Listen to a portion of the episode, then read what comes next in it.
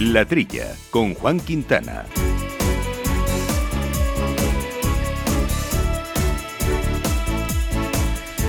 Bueno, pues eh, vamos a entrar hoy en este espacio donde buscamos aproximar la ciencia a nuestros oyentes con un tema de interés y que de forma sencilla, pues aquí con nuestro invitado, Llamo yo, podemos resolver nuestras dudas sobre distintos temas y que ayuden sobre todo también a, aclararlo para nuestros oyentes. Y en concreto hemos elegido un tema que es el de las microalgas. ¿Por qué? Porque hay un aumento de la población mundial eh, y hace imprescindible que se estén buscando por parte del sector, por parte de la sociedad en su conjunto, fuentes de proteínas alternativas a las de origen animal. Y en ese sentido, las microalgas pues son una, una alternativa, desde luego, cuanto menos parece que óptima, debido pues a su alto contenido proteico. Y otras cuestiones que nos va a contar en concreto nuestro, nuestro invitado, que es David Suárez, que es investigador de la Unidad de Medio Ambiente eh, de AINIA. David, eh, muy buenos días. Hola, buenos días. ¿Qué tal? Bueno, pues bien, aquí deseando, deseando conocer un poco más sobre lo que son las microalgas y cómo se van, cómo, cuándo y de qué manera se van a incorporar o se pueden incorporar a, a nuestras dietas, ¿no? Porque las microalgas, uno oye hablar de algas y sabe lo que son y piensa, bueno, pues algas una algo más pequeñito, ¿no? Pero ¿qué son realmente las microalgas? Pues, pues es una buena pregunta porque realmente el grupo microalgas se creó pues eh, más bien a nivel, a nivel comercial para agrupar todas aquellas algas que, que, son microscópicas, es decir, como que no se pueden ver a simple vista, como puede ser el típico alga de la playa que se queda en la arena. Entonces, eh, la microalga sería, pues, pues eso, tiene la misma estructura y las mismas funciones que, que alga más grande, pero eh, son microscópicas. Entonces necesitas de, de, de, un microscopio para poder, para poder verlas.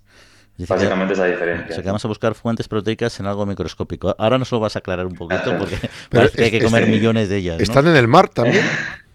Sí, sí, sí, la verdad que, que, están en cualquier tipo de ambiente en el que, en el que haya un poco de, de, humedad. Ni siquiera tienen por qué haber como una fuente de agua, sino con que haya cierta humedad ya ellas eh, proliferan muy, muy rápido y se desarrollan muy rápido. Son muy adaptables. Yo creo que una, buena parte de, de, las personas igual dicen que es una, una, un alga, en este caso un microalga, sí. pues una planta, ¿no? Porque está el reino animal, el reino vegetal, pero hay otros reinos. La, las algas o las microalgas realmente, ¿qué, qué son? En ese sentido, pues, a los reinos. Claro, pues los reinos pues serían cinco en este caso y, y las microalgas, como, como decía, pues es un grupo que, que no es taxonómico, como se dice, ¿no? Es un grupo un poco, un poco creado artificialmente y aquí, dentro de las microalgas, estarían por un lado las, algas verdes, que, estarían dentro del, reino planta, aunque son unicelulares y son microscópicas, son muy pequeñas y no se ven. Y luego estarían las, eh, lo que llamamos las algas eh, verde azuladas, que pertenecerían al grupo de los protistas, o al reino de los protistas, que es donde están pues, las bacterias, eh, etcétera. Entonces, pues dentro del grupo microalgas, pues englobaría a esas dos, al grupo, o sea, al reino protista y por otro lado al reino planta, porque no dejan de ser pues mini plantas. Uh -huh. y, y, lo que tienen en común, pues es eso, que tienen procesos similares a, a pues entre plantas y, y, y bacterias. Aunque bueno, ¿Y, ¿Y, cómo, ¿Y, cómo, nos vamos a poder eh, llegar a alimentar? No solo, entiendo. ¿Cómo puede entrar en nuestra dieta eh, producto, alimentos, o sea, alimentos aparte de, de, productos o de seres vivos microscópicos? ¿Cómo, ¿Cómo, se va a conseguir? ¿Cuál es el proceso? ¿Cómo se ha conseguido? Pues, a ver, lo que se ha descubierto eh, ha sido que, las eh, microalgas tienen una, una, capacidad enorme de, multiplicarse cuando las condiciones en las que se están creciendo pues son las, las adecuadas. Ellas normalmente viven en condiciones, eh, vamos a decir, normales, o sea, normales estándar, pero si tú artificialmente eres capaz de, de, producir unas condiciones que se llaman ideales o óptimas, pues las microalgas de repente eh, explotan a nivel, eh, a nivel de crecimiento, generando una, una biomasa muy, muy alta. Mm. Eh, vamos, mm, dependiendo del tipo de, de, vamos a decir, de procesos de cultivo que se lleve a cabo, eh, puede ir desde, desde un gramo en un litro a, hasta los 100 gramos aproximadamente. Hablaba usted Entonces, de, de, una pequeña humedad, es decir, que no haría falta, un, un, así como una piscifactoría necesita mucha agua, con menos, mucha menos agua se podrían generar kilos de algas, de microalgas. Eh, Sí, porque, ah, bueno, a ver, eh, eso es de manera natural. Eh, como decía antes, de manera natural pueden existir en, en, ambientes donde, donde el agua es muy, es muy reducida. Por ejemplo, se han encontrado microalgas en, en desiertos, en, vamos, en cortezas de árboles, en muros. Eh, eh, prácticamente son, colonizan cualquier tipo de, cualquier tipo de, lugar mientras tenga una mínima humedad. Pero a nivel artificial sí que, sí que es necesario por, bueno, por logística y por operativa el tenerlas en, pues vamos a decir, en balsas o en piscinas o en, en sistemas de cultivo eh, que se llaman reactores y, y ahí sí que se necesita un poquito más de agua.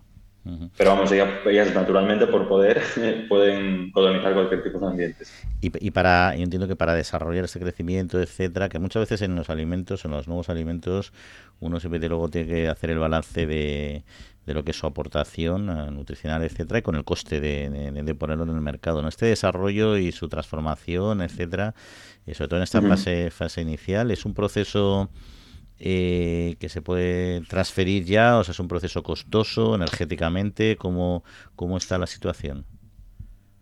Pues la situación está mm, es un poco dependiente de pues del país o de la zona en la que, estemos hablando, porque una de las eh, principales eh, razones por las cuales las microalgas no llegan a, mercado, principalmente en forma de alimentos o de suplementos, es precisamente porque hay regulaciones eh, que no permiten que, que, se llegue o que se llega pues, atravesando un camino muy, muy largo y muy tedioso.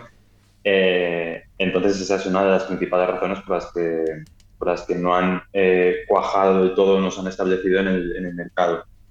Y la otra es la que comentabais, que, es, que son los costes de producción.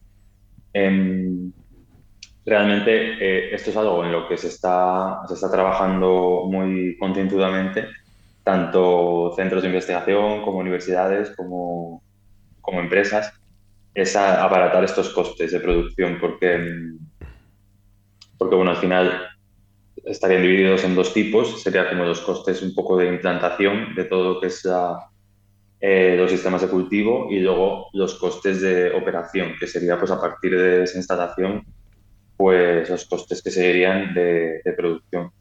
y, ¿Esto se, se, comería el alga o se utiliza el alga para generar otro producto? Por ejemplo, no sé, un tipo de hamburguesa.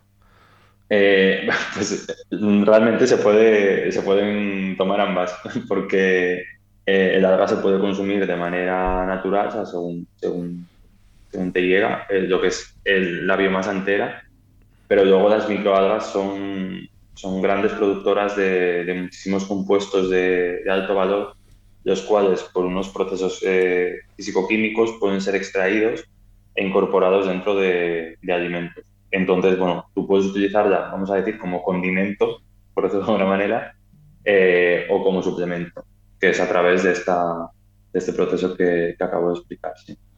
Y estabas mencionando precisamente, bueno, esa, ese, ese proceso de optimización de, de o sea, esa fase de optimización de los costes de producción que además estáis desarrollando también, investigando en la INIA, no solo con algas, sino también con la lenteja de agua, eh, pero eh, al final ese, esos costes van a, van a poder eh, suplirse con, con, volumen de producción, etcétera, es decir, hasta qué punto podemos con respecto a otras alternativas eh, proteicas, como pueden ser, por ejemplo, por supuesto, los pescados, los huevos, la, carne sintética eh, y, otras muchas, las leguminosas, ¿dónde va a estar, dónde tiene su espacio comercial?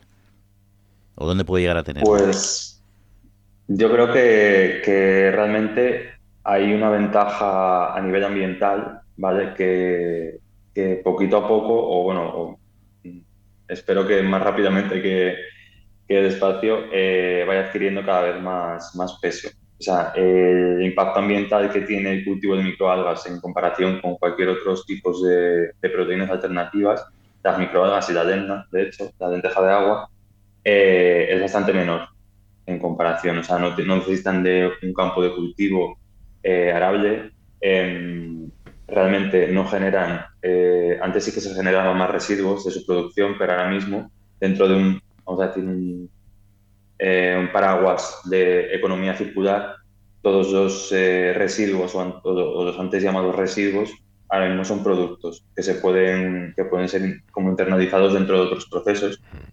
Em, entonces, realmente eh, las microalgas y la lenteja de agua encontrarían su nicho eh, por esa capacidad que tienen de, generar biomasa, eh, sus grandes propiedades a nivel bioquímico y a nivel nutricional y que su impacto ambiental eh, es, eh, es, muy reducido. De hecho, al ser plantas, eh, tendrían hasta un impacto negativo, porque las plantas, como sabéis, se, se, alimentan de CO2 y, y, la huella de carbono es algo muy importante dentro de todos los procesos productivos.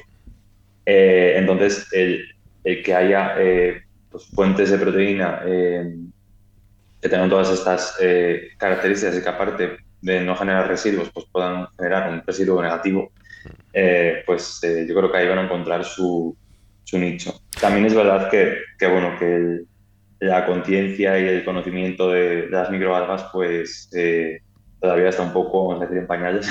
la gente no las conoce. Entonces yo creo que también, bueno, habría que generar un esfuerzo por, por muchas partes para que, para que se dieran a conocer como algo que realmente vive eh, desde hace muchísimos años aquí en, nuestro planeta, que es la base de la vida y que, y que aparte de ser la base de la vida natural, pues nos puede eh, generar todas estas eh, ventajas a nivel de especie como ser humano. Son muy parecidas las lentejas de algas y de, las lentejas de agua y las microalgas en este aspecto, en cuanto a capacidad nutricional y en cuanto a facilidad de, de producción. ¿En qué consistiría esa lenteja de agua? Pues la lenteja de agua o la lemna, como, como se le llama eh, amigablemente, pues es, em, es, es, ella sí que es una planta, ¿vale? Eh, las microalgas serían pues, pues un alga y, el, y la lenteja de, agua se considera una planta superior. Pero son, son muy pequeñas, eh, no llegan ni a los 2 centímetros em, y crecen en, crecen en superficies acuáticas eh, de manera muy, eh, pues, pues muy eficaz. Eh, de hecho, su capacidad de flotar hace como, como, que se generen una especie de capas encima de todo tipo de aguas, porque son capaces de crecer en muchísimos tipos de aguas residuales y actúan principalmente como, como biofiltro. Ellas son capaces de filtrar el agua limpiándola de numerosos compuestos que pueden ser nocivos o pueden ser tóxicos y ellas siguen creciendo tan, tan tranquilas. Así que eso, es, la, Economía circular que se dice mucho. Oye, y, una, una, duda que me, que me quedaba, David, también eh, respecto a la calidad de la proteína, porque, por ejemplo, pues uno habla de proteínas animales, no tiene que ver con las proteínas de las leguminosas, pues muy, muy saludables que sean las leguminosas, tiene unas carencias de aminoácidos, otras sí, otras no. La calidad proteica de las microalgas, por ejemplo, eh, ¿cómo estaría comparado con las otras fuentes habituales? Pues bueno, aquí, como, como bien dices, eh, pues hay dos tipos de... las proteínas están compuestas por unidades que se llaman aminoácidos y estos aminoácidos eh, se pueden diferenciar entre esenciales y no esenciales.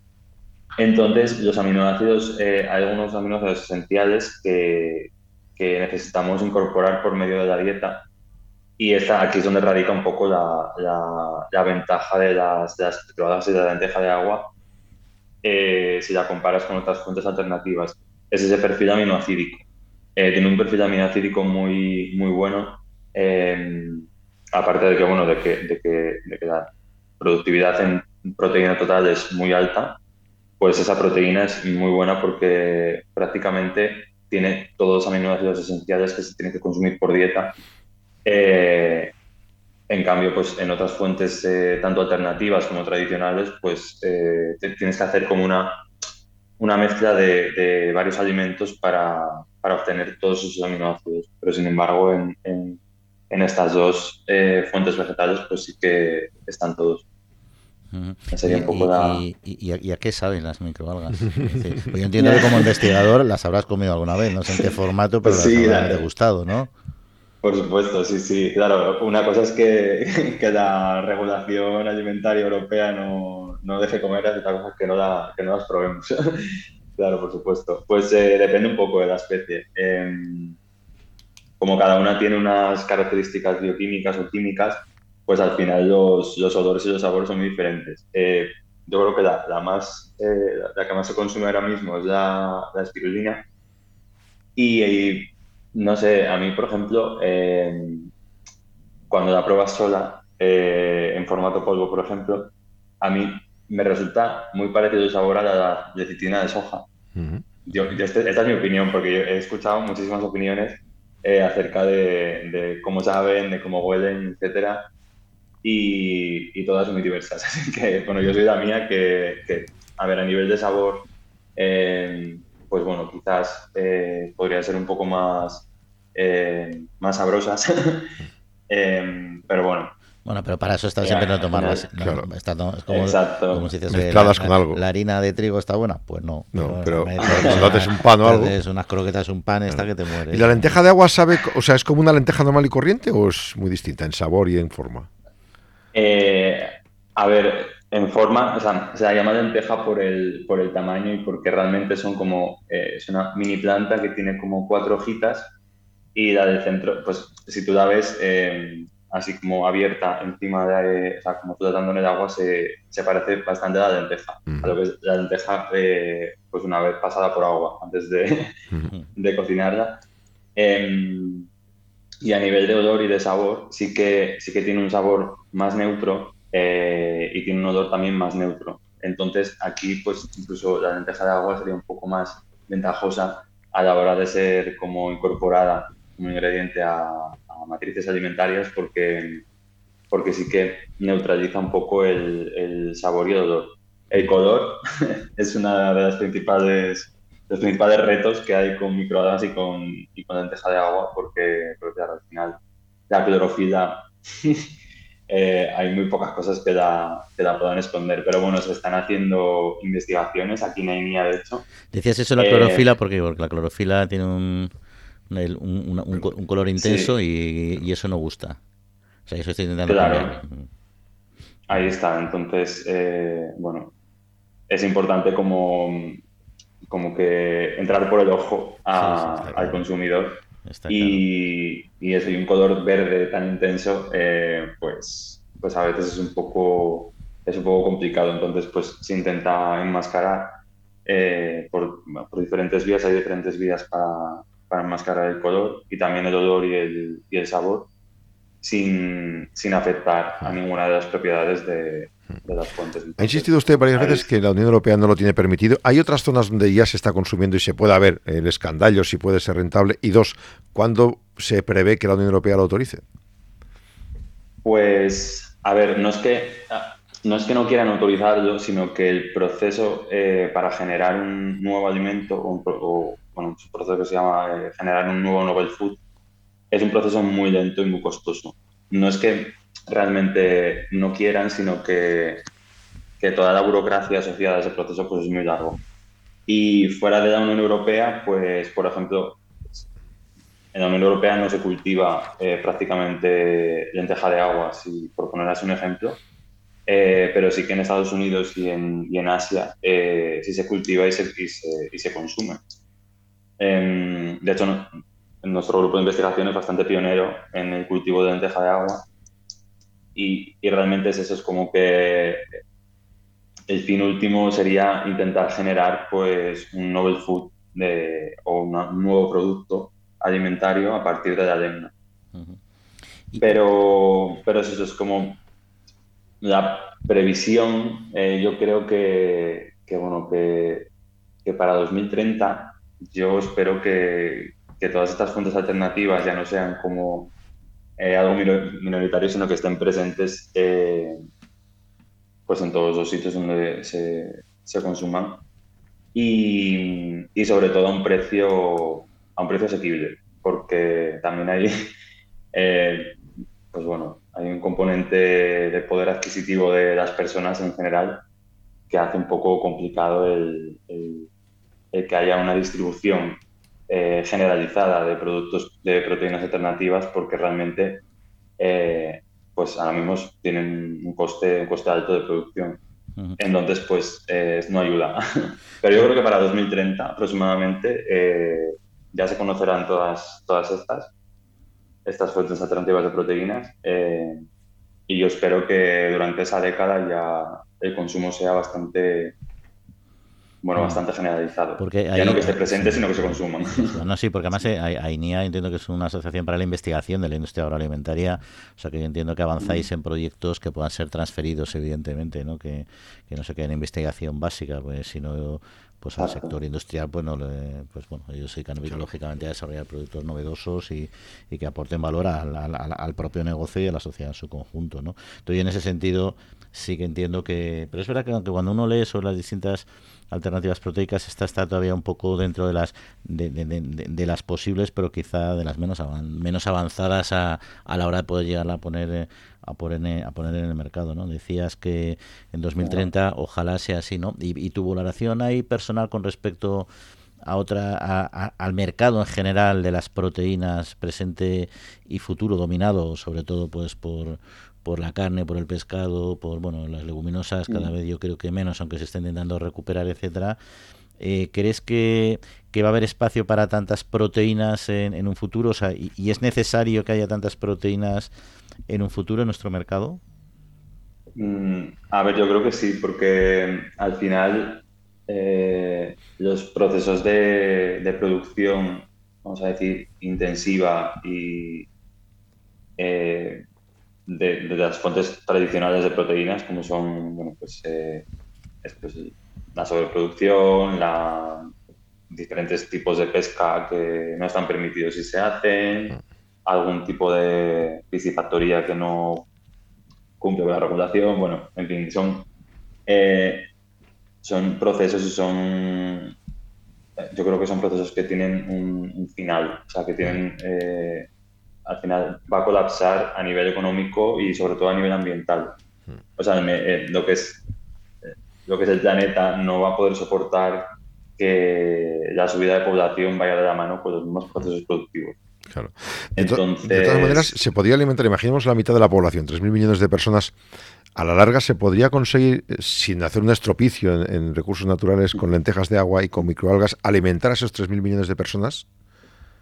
Yo creo que sí, o sea, sí, porque, porque realmente eh, es en todo lo que se está volcando, bueno, la mayor parte de la investigación, aparte de, de bioenergía, es en alimentación. Toda la investigación en microalgas y en lenteja de agua está muy dirigida a, a, a alimentación.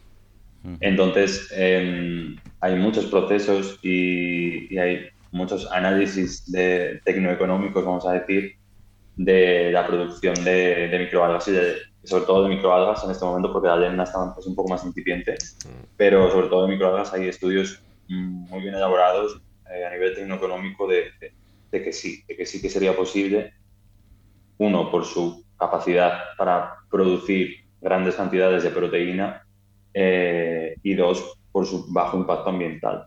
Y, y realmente como que todo el diagrama de flujo que envuelve a la producción de, estas dos fuentes de, proteína alternativa está siendo optimizado eh, en todos los puntos.